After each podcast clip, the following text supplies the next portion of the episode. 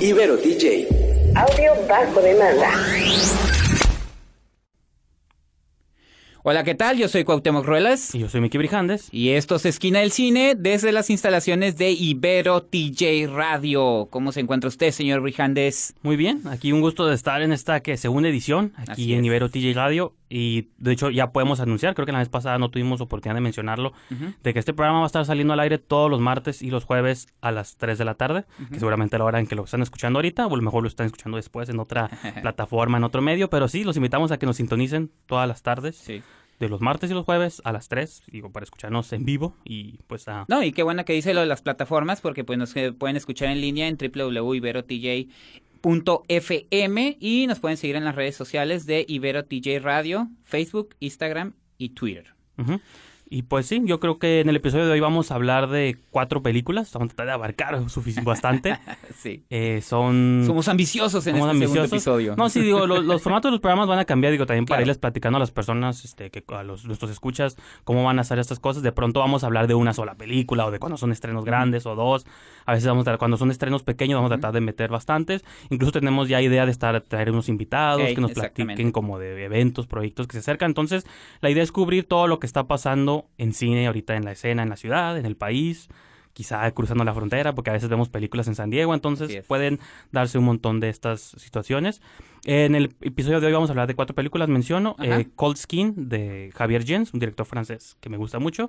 Vamos a hablar del documental Chabela Vargas. Así es, que este estrenó el fin de semana y que eh, llamó mucho la atención precisamente ya a seis años. Se llama de Chabela la- nomás, ¿verdad? Chabela, a Sí. las seis años de la muerte de Chabela Claro. Vargas. Este, vamos a hablar también de Submergence, la más reciente película de Wim Wenders, un actor, un director este, europeo también. Y vamos a hablar con el que se puede considerar el estreno del fin de semana, que tú la viste, te atreviste, yo, yo no, no tuve el valor. Christopher Robin, que está basada Sí, que le pusieron el, el, el subtítulo de Christopher Robin, un encuentro inolvidable. Ya saben así. que nos pintamos solos en México para poner títulos que no, que no eran necesarios. Creo que con Christopher Robin se entendía de qué iba la película, pero bueno. Sí, como John Carter, ¿no? ¿Quién Así es? es. Tienes que agregarle. No, Así y más es. porque venimos de tener mala experiencia con las historias de Christopher Robin. Sí, No pues es que este mismo año o fue el año pasado. El pasado. El pasado, sí. Goodbye Christopher Robin, que nunca se estrenó en Tijuana. No sé si se estrenó en Creo que estuvo sí. exclusiva en Cinemex nomás, ¿verdad? pero como Pero aquí no llegó. salas. Ajá. Así es. Entonces, no se preocupen, esa era una biopic. Esta es un es una más una ficción alrededor del personaje de Christopher Robin que ya explicaremos más adelante, Sí, ¿no? Entonces, pues con eso vamos a eso vamos a abarcar en el episodio de hoy de Esquina del Cine. Espero que nos acompañen durante la próxima media hora y comenzamos. Pues estamos de regreso aquí en Esquina del Cine, señor Rijandes. Iniciemos con esta tanda de películas que tenemos para el día de hoy. Claro, y otra cosa también quiero irle avisando a nuestros es- queridos escuchas que se vayan acostumbrando es que yo y el cine de terror somos uno mismo, entonces la mayoría de las películas que yo voy a cuando bueno, a veces las vemos juntos, ¿no? Cuando Sí. repito, son grandes estrenos, Claro. pero a veces tú ves unas, yo veo otras, se van a dar cuenta las tendencias, yo trato de inclinarme siempre al cine de género, Ajá. cine fantástico, Yo el cine cine mexicano. mexicano, claro. los documentales, ¿no? Cosas así. Entonces, Sí, me tocó cubrir esta semana, cubrir, ¿no? Como si fuéramos reporteros, me tocó ir a ver por mi voluntad Ah, propia. sí, claro, eh, claro. Piel Fría o Cold Skin de Javier Jens o Xavier Jens, que es un director que fíjate que como que tiene más presencia en mi cabeza de la que realmente ha tenido en años recientes, ¿no? Una de sus primeras películas que fue Frontiers o La Frontera del Miedo del 2007, ujú. yo la llegué, llegué a ver aquí en cines y todo, me acuerdo que sonó bastante, era parte de este movimiento francés del nuevo extremismo. La proyectaste en el Vampiroscopio, La ¿no? llegué a proyectar, sí, fue de las primeras proyecciones que tuvimos, este, de hecho llegó un año, después de que yo la proyecté, llegó un año después a carteleras, ¿no? Sí, pues, que- ¡Me adelanté! No, no, no, avisa- no diré cómo la conseguí. Eh, luego, un año después lo agarra a Estados Unidos para hacer Hitman, que fue Mm. su primera versión, y han hecho dos y las dos han tronado. Cosa que hicieron con muchos directores franceses de esa época, ¿no? Pascal Augier, este, Mau- Mauri Bustillo, que son los de Inside, los de los traían a Estados Unidos y aquí les arruinaban sus carreras, se tienen que regresar los pobres a otra vez a Europa o a Francia. Y en Francia hace una película que se llama The Divide, en el 2011 me Está parece. buena. Y desde entonces no volvió a trabajar en películas. Había hecho cortos para ABCs of Dead, había trabajado en episodios de televisión, pero no había hecho nada. Hasta apenas, curiosamente, el 2017 estrena dos películas. La Crucifixión, The Crucifixion, que, Que- que no. la vimos hace como dos meses. Yo, a mí no me gustó mucho. Creo que era una premisa... No solo una premisa, no es tanto voy a criticar la premisa por ser conocida, sino porque creo que no, no aportó No nada. está bien ejecutado. No aportó pues. nada Ajá. como al mito de las crucifixiones y estos exorcismos. Y curiosamente también se estrena una siguiente película que es Piel Fría, Cold Skin, que es la que vamos a hablar ahorita. Y también yo lo que quiero usar más este espacio es como no, yo salí como dividido de la película, ¿no? La película te la venden como una película de terror o te la estaban planteando como el regreso al horror de Javier Jens y es más como una especie, es bastante simbólica, bastante como literal. De hecho está basada en una novela. Ok. Este, entonces, eh, creo que se vende como una película de zombies, como la de 30 días Ajá. de noche, ¿no? 30 Days by Night, ¿te acuerdas de que es como Ah, sí, cierto. eh, sí, un cierto. pequeño pueblo en la nieve y Ajá. llegan vampiros? En esta te plantean como que es una isla solitaria en donde llegan este, unas criaturas nocturnas. Bueno, la, la premisa es que cada cierto tiempo reemplazan a un hombre para que cuide un faro, ¿no? Que se muere de tifoidea o de una enfermedad, lo van y lo reemplazan, son los tiempos de guerra a principios de siglo. Entonces, la única pues que le piden al que cuida el faro es que no que esté de acuerdo con vivir solo por el resto de sus días, ¿no? Eh, una vez que llega este muchacho joven a este faro a, a cuidarlo, a anunciarle a los árboles, como esta- a los árboles, a los barcos, como estas rutas, este, por donde circular, se enfrenta con que en ese faro vive un viejo, que ese viejo tiene como una criatura marina que es como su esclava, sirvienta y muchas otras cosas, que es como tipo Shape of Water, una versión femenil de la, de la criatura de forma del agua.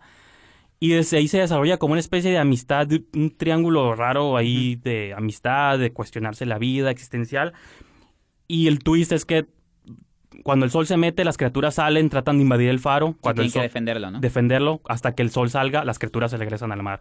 Todas las noches, noche tras noche, las criaturas salen, atacan el faro, Es como Pitch Black también, ¿no? entonces matan a unas que otras, sale el sol, se vuelven a esconder. Entonces, eh, lo que está bastante interesante de esto es que más que una película tomarla del modo literal, es lo simbólico, eh, trata de cuestionar como la existencia de que por qué estamos en la Tierra, las batallas constantes del diario, ¿no? Te plantean que en el mundo real se está viviendo la Primera Guerra Mundial, entonces se hace analogía entre las criaturas que matas y los monstruos que están ellos cazando, la soledad, la edad. Entonces es una película bastante filosófica, si están dispuestos a entrarle a esto, pues puede que les guste. Yo salí, a mí no me gustó tanto, no tanto porque yo esperaba una película de terror, que sí lo esperaba, pero no me decepciona cuando hay estos giros de que, Sí, oiga, sí, eh, resultó Aparte, difícil". Javier Jens es, es buen director, ¿no? Hasta eso. Para muchos y puedo estar de acuerdo, aunque no me guste tanto, puedo estar de acuerdo en que es su mejor película jam- este, jamás filmada. Ah, Digo, no ah, tiene tantas, pero he estado, ¿sí? por ejemplo, Iván Farías, el escritor crítico, Ajá. mencionó en su Facebook que era su mejor película. Yo estoy completamente de acuerdo. Aunque no es mi favorita, pero sí, este, estoy de acuerdo. Y pues digo, esos son mis comentarios de Piel Fría, de Javier Jens. Véanlas si están dispuestos a atreverse ahí a cosas distintas. Y vamos a ir a un pequeño corte y continuamos con su programa Esquina del Cine. Ok, ya estamos de vuelta aquí en su programa Esquina del Cine. Gracias por estarnos escuchando. Cuauhtémoc, platícanos qué hiciste este fin de semana, qué viste, con qué te entretuviste. Sí, fíjate que este no, no tiene mucho que Cinépolis abrió su sala de arte. Este, Ah, sí. creo que no muchos saben porque la sala de arte se identificaba en la Ciudad de México, pero en Cinépolis Plaza Río hay una sala de arte, entonces esa sala Eh, de arte se ha dedicado es una sala normal, nomás tiene un Sí, letrero. nomás le cambiaron el letrero por fuera. Yo pensé que era así como, oh, una sala de arte. No, nomás le, que le pusieron el letrerito, ¿no? Sala Y de las arte. palomitas son orgánicas. No, y no, ¿cuál? las compras donde mismo. Puros jugos verdes, no venden nada de sodas, ¿no? No, entonces lo padre de esas salas es que están trayendo las películas, los documentales, este, y películas eh, europeas sobre todo, eh, extranjeras porque pues los norteamericanas también son extranjeras, pero películas sobre todo europeas. Y eh, yo no sabía, fíjate, hasta hace poquito que estuve en- eh, con Jaime Chaides, el, el periodista, me comentó que se estrenaba la película Chabela, que era un documental a los seis años de la muerte de Chabela Vargas. Entonces yo voy a ser sincero, no me voy a andar aquí de hipócrita diciendo, no, yo siempre fui fan de Chabela, de realmente nunca seguí Pero como figura es... Sí, nunca fui fan, pero sí reconozco la figura de Chabela Vargas. Yo, en su renacimiento, que fue a principios de los 90, pues yo estaba muy chavo, yo todavía no definía mis gustos musicales. Sí identificaba una Lola Beltrán, una Lucha Villa, pero más por el cine mexicano. Claro. Pero eh, se tiene que reconocer que Chabela Vargas, eh, cuando ella hizo el- el- su renacimiento artístico, hace como 27 años, todavía, digo, afortunadamente ahorita ya no lo podemos creer, ¿no? Si había como cierto escosor sobre las figuras eh, eh, en la farándula, ¿no? Tienes que ser femenino, muy masculino, ¿no? Eh, tienes que representar, Sí, sobre claro. todo en la música ranchera, ¿no? Y Chabela Vargas, pues sí, de algún modo abrió eh, un camino muy importante que hoy en día pues se, se ve más, eh, se ve una gama más amplia, ¿no? En la música. Eh, sobre todo porque la sociedad también es media hipócrita, media, como que se contradice, ¿no? O sea, Sí, sí. decían, en el escenario puede ser, eh, como le decían a ella, ¿no? Puede ser hombruna, pero fuera del escenario no. O sea, allá sí se vale, pero aquí afuera no. Aquí tienes que ser... No, y aparte es, cuestión, Ajá. es juzgar cosas que no tienen que ver con la música, que al final es lo que estás promoviendo, ¿no? El, artista, en este caso como cantante, cantautora, músic- música, Sí. pues evalúenme por la música, no Sí. por lo que parezco, ¿no? Y Pero- de eso trata el documental, que Eh, es no- un no es mexicano, ¿verdad? El no, es norteamericano. Ajá. De hecho, lo dirige eh, Catherine Gund y da, ¿cómo se llama? Daresha Key. Ok. Entonces, este, ellas hacen el documental y parten de, cierta- de varias entrevistas que le hacen ella en el 91, a sus 71 años, y van haciendo como un recuento entre su, juven- su juventud en Costa Rica, cómo llegó a México, cómo se formó su primera etapa de éxito, su amistad con José Alfredo Jiménez, y después cómo, eh, digo, el documental habla desde cómo los peces gordos de la farándula la, la detenían precisamente porque decían, ¿o qué, qué, qué eres, Chabela, no? Porque ella dice, si está chistoso, dice, no, yo una vez salí maquillada, pero dije, no, parezco travesti. No, no, no, no, me voy a quitar esto, dice. Sí, Y ya salió con ella con su jorongo, ¿no? Y eso es lo interesante del documental. Ah, también habla sobre su dependencia al alcohol, que la hizo pues perder contratos y después la daban por muerta, 12 años sin, sin música hasta que Jesús Rodríguez la regresa en unos shows y después una promotora española este hace contacto con Pedro Almodóvar, Pedro Almodóvar la empieza a utilizar en sus soundtracks, ¿no? Este, Ok. en Kika, en todas esas películas y habla sobre todo eso que Chabela Vargas hizo para convertirse hasta nuestros días en una figura importante de la de No, la, ahorita que, de la música. que ¿no? menciona lo de Almodóvar, digo, también en España siempre he tenido en esta obsesión con la música mexicana. Sí, sí, ¿no? sí, no, dice Almodóvar, ¿no? Dice, es que yo la miraba, dice, y, y me encantaba y la empecé a utilizar, pues, ¿no? ¿Cómo se llama? Rocío Durcal, ¿no? Que Ajá, tuvo... Rocío Dúrcal, que fue la musa empezó de con una carrera muy rock, pop. A mí me gusta Rocío Durcal en su primera etapa, que era como ayeye, Ajá. y de pronto descubrió la música ranchera mexicana y pum, Y fue un- su segundo... Este, otro ¿cómo? éxito. Sí, su Ajá, su siguiente. renacimiento, pues, ¿no? Igual que Chabela Vargas. Entonces creo que el documental, ese es el valor que tiene. Este es una revelación o confirmación para fans o los que no son fans de lo que representa ella. Creo que ese enfoque es un enfoque muy amplio y que te habla de muchas cosas, ¿no? De, de- alrededor de la, de la, de lo que mencioné al principio. Y creo que pa- eso para mí la convierte en uno de los mejores documentales que he visto en el año. La verdad no me lo esperaba. Yo llegué así, pues dije, ah, pues sí, Chabela Sí, Vargas, pues no, es una figura importante. Pero es muy emotivo, casi se me salió una lagrimita de ver eh, lo, que ha- lo que luchó esa mujer. La verdad, mis respetos y por algo está donde está, ¿no? Entonces, la recomiendo, Chabela, Sala de Arte, les especifico porque pues sí tienen que Sí, sí. checar Sala de Arte. Tiene dos horarios, entonces sean, este, chequenlo bien para que no se la pierdan, ¿no? Esos No, son y, mis comentarios. y para continuar en esa línea, digo, y homenajear un poco el trabajo de Chabela, vamos Ajá. a irnos con una canción de ella para este primer corte, o siguiente corte más bien. Ajá. Eh, no es una de las más populares porque Ajá. te mencionaba, estaba buscando unas que Ajá. estuvieran como en los tiempos aquí para Ajá. que nos permita este, entrar en, en- en los tiempos del programa. Entonces, es una canción que tiene como, de hecho, bastante influencia como andina, ¿no? Las guitarras, a mí me gusta, creo que es de las cosas que a mí me gustan, ese tipo de música. Entonces, la canción se llama Obsesión, de Chabela Vargas, de, de su disco Grandes Éxitos, que seguramente ha de tener Sí, va. Así que, pues, disfrútenla y regresamos aquí a Esquina del Cine. Excelente. Pues estamos de vuelta aquí en Esquina del Cine desde las instalaciones de Ibero TJ Radio. Señor Rijandes, ¿qué más vio esta semana? Pues me di la tarea de. Estamos en la vena artística los dos. Tú Sí. hablas, vienes de hablar de un documental, sala de arte. Sí. La mía no estuvo en la sala de arte, pero estuvo en salas reducidas también. Es lo malo de que nos gusta ver de pronto este cine marginal. Eh, en título en español le pusieron Siempre te esperaré, que él hace sonar como comedia romántica, pero realmente el título original se llama Submergence, que es como sumergidos. Y es una película de un director que de Wim Wenders, o Wim Wenders, se, se escribe con W, pero se pronuncia con V, eh, que es un director europeo que tiene bastante fama y tradi- trayectoria, ¿no? Como cine de autor en, en Europa. A mí me gusta mucho su película París, Texas, pero tiene otras películas como Las Alas del Deseo, el documental Este Pina, que salió hace como Ah, una sí, década. cierto. Entonces, La Sal de la Tierra también. Es un autor, pues, es un director de esos que se manejan cuando piensas como en directores europeos así intensos. Creo que es una de las imágenes que te viene a la mente junto con Herzog y toda esta camada, esa generación. Y en esta ocasión es interesante porque viene con Alicia Vikander y James McAvoy. Que son dos rostros Sí, ya bien posicionados Ajá. en el... sí, el profesor X Ajá. y Tom Raider, ¿no? Ajá, sí. Este, y la y entiendo por qué le quisieron poner el nombre, sí tiene como dejos ahí de lo de una no comedia romántica, una película de romance que también como o sea, así los contrastes, no, así como dije al principio me gusta el cine de terror, también tengo ahí como mi debilidad por el cine de romance, no comedias románticas, pero el cine que es como dos personas que pueden y no pueden estar juntas. Eh, la premisa es este durante unas vacaciones en en un hotel, una Navidad, se conocen casualmente Alicia Vikander y James McAvoy. Él es como protector de derechos humanos, tiene que ir a una misión a África, donde está interviniendo como la yihad, está teniendo conflictos armados. Y ese es su pasado, ¿no? Tomándose unas vacaciones antes de ir a emprender una misión, pues, de caridad, de ayuda a África. Mientras ella es como una bióloga marina que va a, hacer va a sumergirse en un submarino por primera vez a la profundidad, valga la redundancia, lo más profundo que se ha internado el ser humano jamás, ¿no? En un submarino protegido y todo. Entonces, se conocen y empieza a descubrir qué es lo que hacen, a qué se dedican y dentro que discuten cosas como de amor entre ellos, se van enamorando, también discuten sus profesiones, ¿no?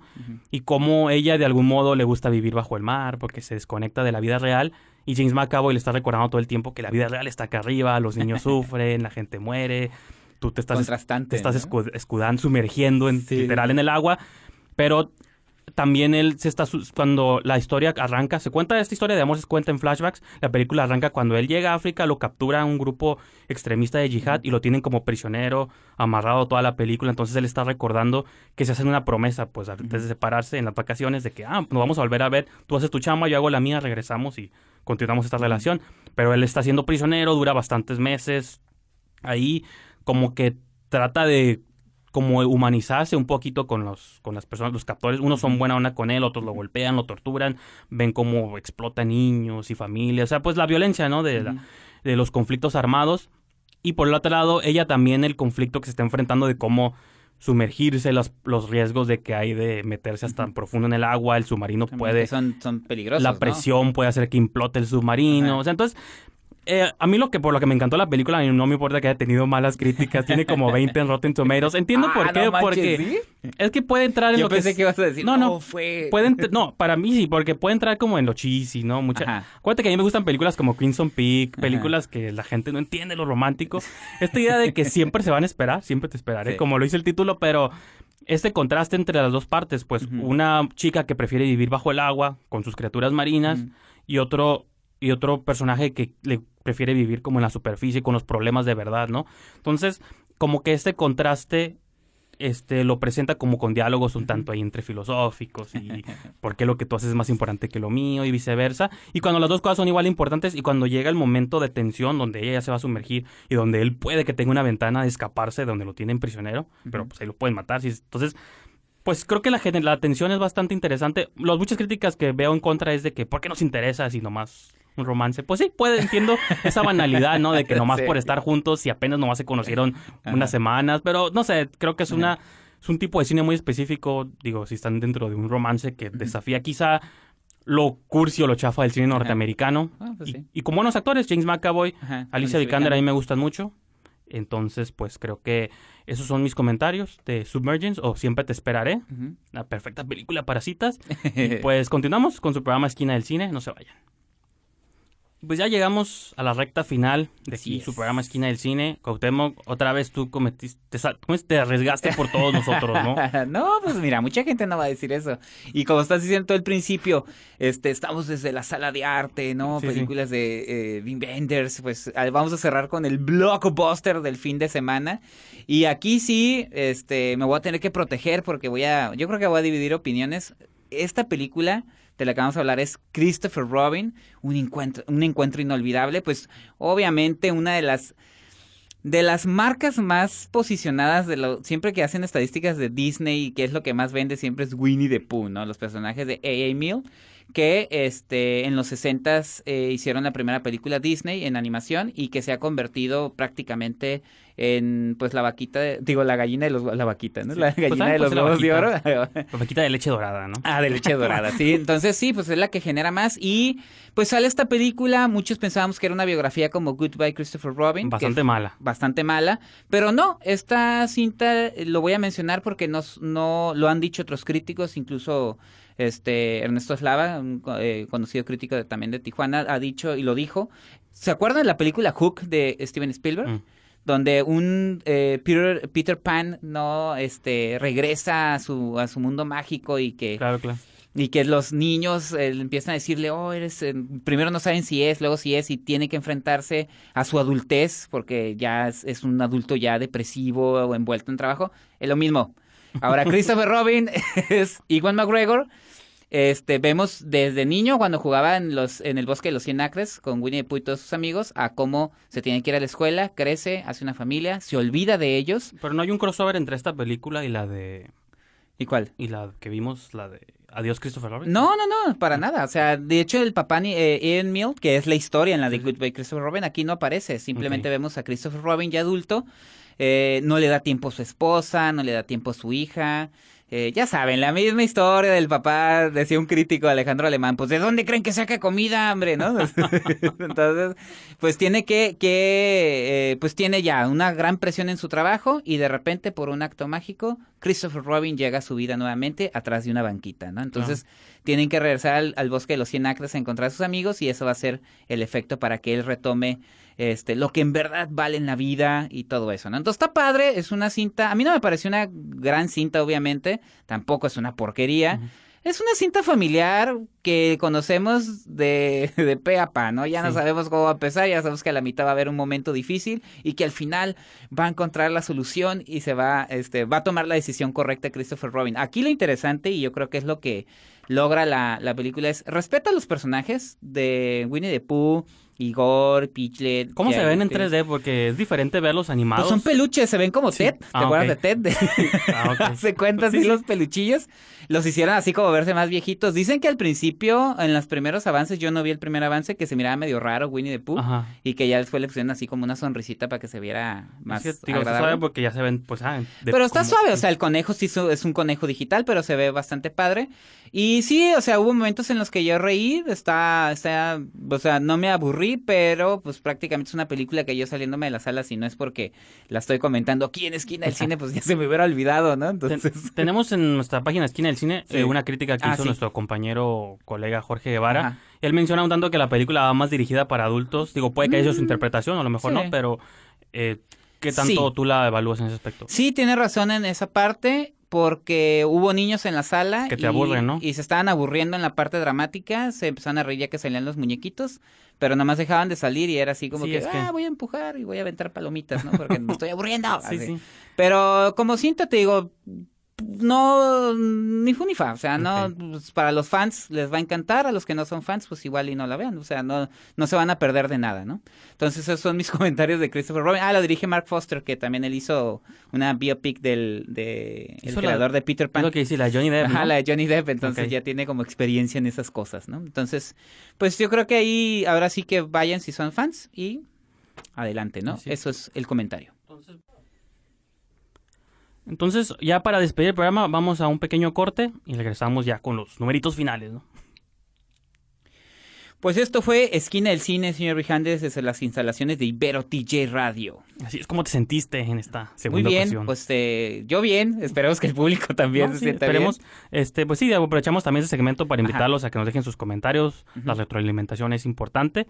Y pues hay bastantes vías por las que pueden hacernos llegar sus, sus comentarios, así que no sé si Cuauhtémoc quieras Sí, mencionar. eh, principalmente, bueno, en línea en www.iberotj.fm y en redes sociales es Ibero TJ Radio en Facebook, Instagram y Twitter. Así es. ¿Y las cuentas personales o nuestro programa Esquina del Cine? Así es, a nosotros en Facebook, Esquina del Cine, eh, en Twitter, arroba Esquina del Cine. Eh, me pueden seguir en Twitter, en Instagram, Letterboxd, todas esas redes sociales en arroba brijandes.